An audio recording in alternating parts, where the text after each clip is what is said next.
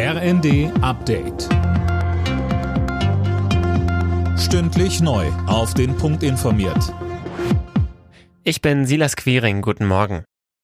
Wegen der hohen Energiepreise stehen viele Firmen vor der Pleite. Davor warnt der Arbeitgeberverband. Arbeitgeberpräsident Dulger fordert deshalb vom Bund schnell Lösungen. Es habe genug Gipfel gegeben, so Dulger im ersten. Für uns ist ganz wichtig, dass für unsere Beschäftigten mehr Netto vom Brutto umgesetzt wird.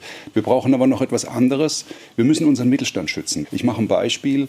Die Bäcker kommen jetzt in eine Situation, dass sie teilweise nach 35 Berufsjahren sich durch diese Energiekrise noch einmal so verschulden müssten, dass sie sagen, ich glaube gar nicht, dass ich noch so lange arbeiten kann, um diese Schulden wieder abzubauen. Und auch hier für die Menschen brauchen wir Antworten. Die Maskenpflicht in Bussen und Bahnen soll bleiben. Darauf haben sich Medienberichten zufolge die Gesundheitsminister der Länder geeinigt. Gestern hatten sie in einer Telefonschalte über das neue Infektionsschutzgesetz beraten. Am Freitag soll es im Bundesrat beschlossen werden.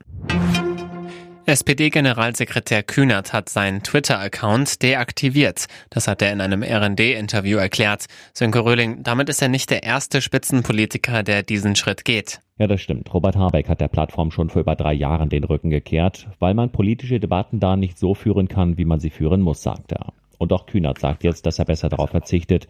Die Diskussionskultur dort führe zu Fehlschlüssen und Irrtümern. Er habe festgestellt, dass er eine verzerrte Wahrnehmung der Wirklichkeit habe, wenn er zu viel Zeit auf Twitter verbringt. Deshalb habe er den Account schon seit Monaten quasi nicht mehr genutzt.